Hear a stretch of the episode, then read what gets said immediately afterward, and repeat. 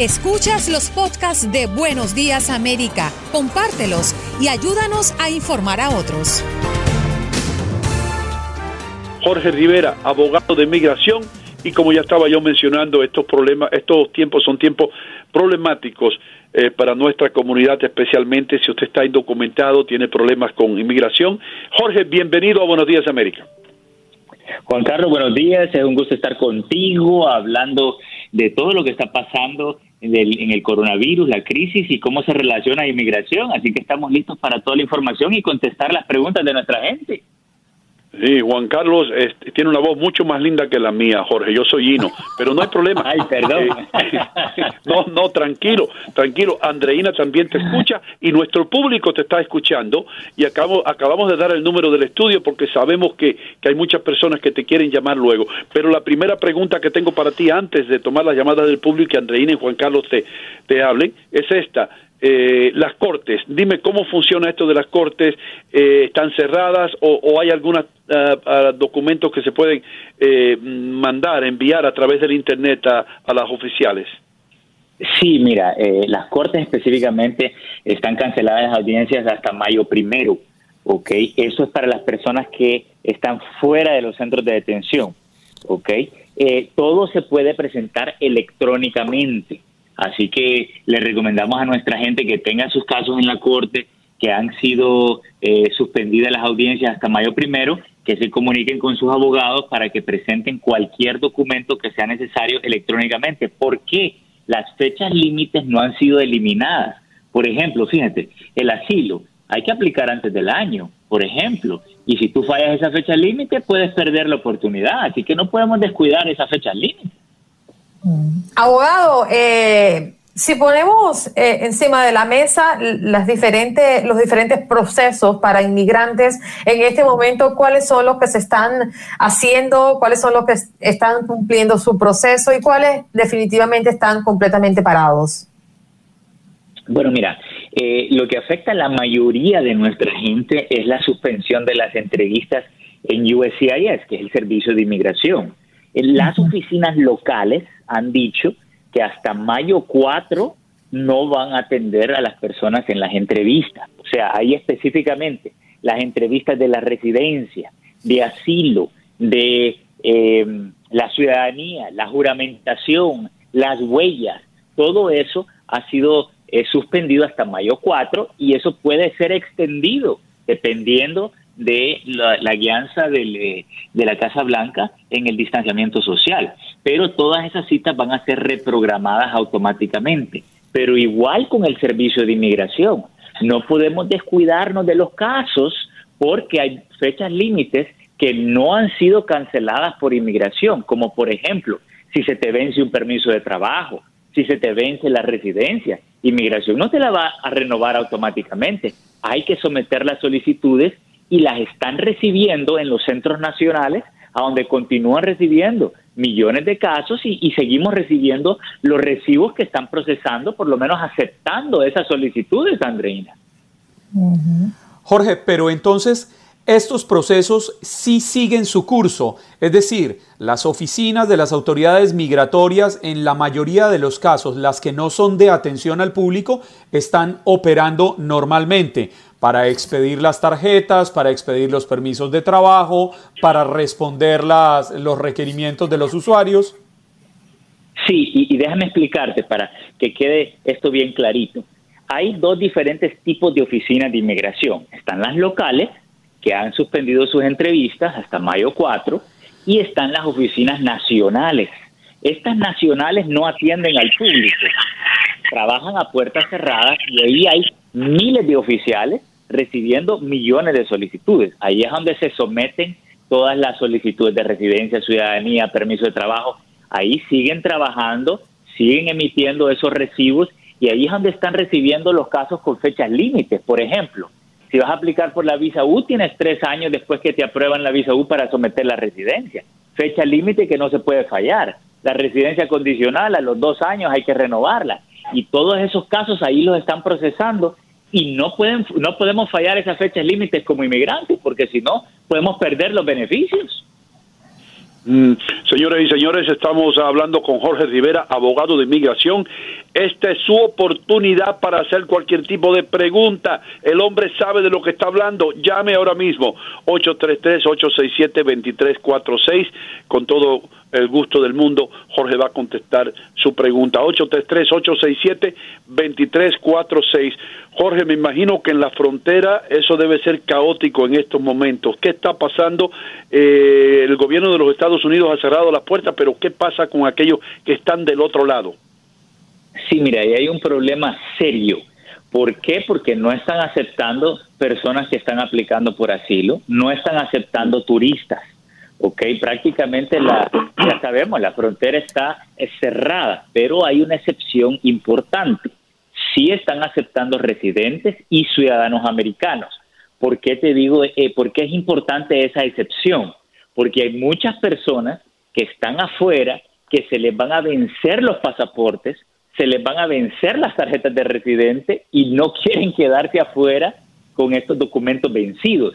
Y una de las pocas alternativas para nuestra gente en toda Latinoamérica es que se acerquen a la frontera y crucen ahí, porque eh, muchos países han cancelado eh, vuelos y no pueden tomar un avión para venir a los Estados Unidos, pero de repente pueden presentarse en la frontera si son residentes o ciudadanos americanos los aceptan ahí para que no se les vayan a vencer sus documentos mientras están afuera.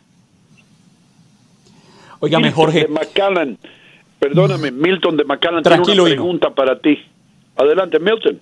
Mi pregunta es esta. Mi esposa tenía su entrevista para ciudadanía este 13 de abril y ella es de las de las empleadas que quedó eh, sin trabajo. Eh, ella trabajaba en Macy's aquí en, en McAllen, Texas, en el mall y este, mi pregunta es esta, ella, si se quedó sin este trabajo, ¿podría aplicar para el desempleo y, no le afectaría en, el trámite de ciudadanía? Porque a lo que sabíamos era que no podía ah, pedir ninguna ayuda. Eh, nunca hemos pedido ayuda para el gobierno, siempre gracias a Dios hemos, hemos podido salir adelante, pero esta situación es diferente y quisiéramos saber si eso afectaría en caso de que pidiera el desempleo. Buenísima pregunta, me encanta tu pregunta y déjame decirte por qué. Porque eh, los beneficios de desempleo no te descalifican eh, por la carga pública. Eh, así que, y eso está bien claro, reconfirmado por inmigración, así que no hay que tener miedo, pueden recibir esos beneficios y también pueden recibir el cheque de los 1.200 por persona, 2.400 por pareja, más 500 por los hijos adicionales. Eso es considerado un crédito de tus impuestos que no lo va a descalificar. Aparte de eso, los residentes no están sujetos a lo de la carga pública. Esto, en todo caso, las personas que preguntan es las que están van a aplicar para la residencia en el futuro, pero la buena noticia es que ningún, ninguno de estos beneficios, ya sea el desempleo o los créditos de los impuestos que se van a recibir por el coronavirus, los descalifica, los pueden recibir con toda confianza y sin miedo. Así que buenas noticias. Mm. Carlos, desde Nueva York, tu próxima pregunta. Carlos, ¿nos escuchas? Sí, lo escucho, ¿me escuchan? Tu pregunta, por favor, sí. Sí, bueno, eh, eh, la razón por la que estoy llamando es porque mi novia vino de turista y ya tiene aproximadamente dos meses Queríamos saber con respecto a los viajes y todo eso, cómo le puede afectar en la parte migratoria, si hay un, hay un tipo de extensión, ¿qué, qué, me podrían este, ayudar con respecto a eso? Sí, mira, definitivamente la mejor recomendación es presentar antes que se le vaya a vencer su visa, eh, su estadía de seis meses que generalmente dan, eh, que presente una extensión y obviamente la justificación es obvia por el coronavirus y porque hay muchas restricciones de viajes. Eh, muchos de nuestros países en Latinoamérica no están aceptando vuelos de los Estados Unidos, así que pueden poner esa, esa explicación en la extensión y no debería haber ningún problema que sea aprobada de parte de inmigración. La clave es que la presenten antes que se le vaya a vencer ese estadía legal. El formulario es la I-539, ¿ok?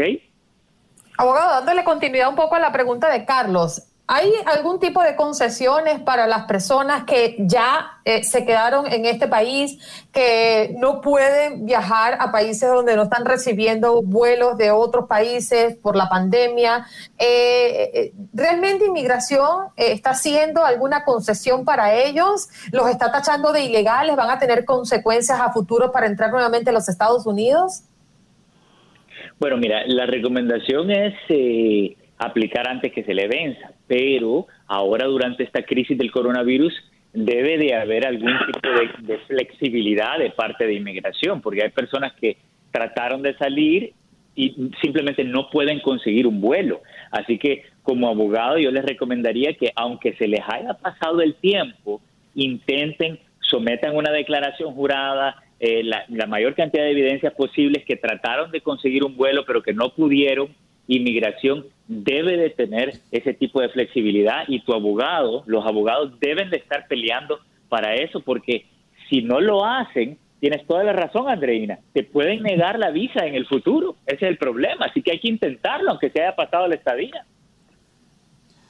Jorge, eh, antes de la pandemia del coronavirus veníamos con una serie de retrasos muy grandes en el sistema migratorio, especialmente en aquellas personas que llegaban a pedir asilo político en la frontera sur y, y también los que ingresaban con visa por vía aérea o marítima. Esta pandemia del coronavirus lo que va a lograr es retrasar mucho más esta situación. Sabemos de demoras de 3, 4 y hasta 5 años en obtener respuestas para las solicitudes de asilo. Sí, eh, tienes toda la razón. Indudablemente van a haber atrasos eh, porque la solicitud de asilo requiere una entrevista. Imagínate, han cancelado millones de entrevistas a lo largo de estas últimas semanas. Por lo tanto, eh, los atrasos son eh, inevitables, pero lo importante es que no dejemos de presentar esas solicitudes porque si no multiplicamos el atraso entre inmigración y el atraso nuestro, entonces es mayor. ¿Qué está pasando con los mexicanos que tienen la visa especial eh, para eh, pasar y recoger las cosechas o trabajar en el campo? ¿Qué está pasando con esa gente, Jorge?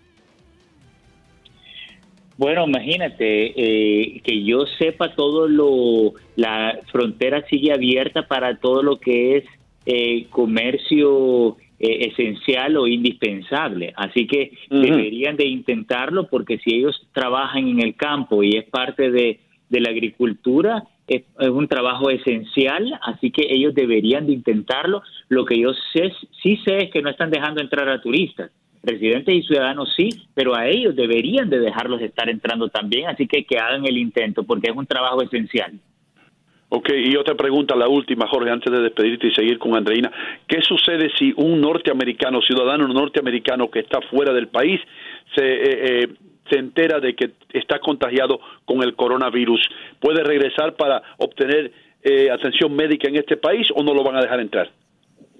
Bueno, debería de hacer el intento a través de la embajada mexicana. Recordemos, aquí hay un punto importante. Las citas de visas de turista y visa de inmigrante están canceladas en todas las embajadas americanas de todo el mundo, pero están abiertas para manejar emergencias como estas y hemos visto eh, están manejando los casos caso por caso hemos visto el eh, lo que pasó con los cruceros y las excepciones que hicieron con las personas que trajeron de regreso en los cruceros. Así que por favor que se comunique de emergencia con la embajada americana para que ellos, eh, bueno, le traten de ayudar porque sí eh, hay medidas especiales para ciudadanos y residentes ayudarles cuando están en esta situación. Gracias Jorge por ayudar a nuestra comunidad. El número tuyo nuevamente a aquellas personas que quieren conectarse contigo. Sí, es el 888-578-2276. Lo repito, 888-578-2276. Has escuchado el podcast de Buenos Días América. Gracias por preferirnos y no olvides compartirlo.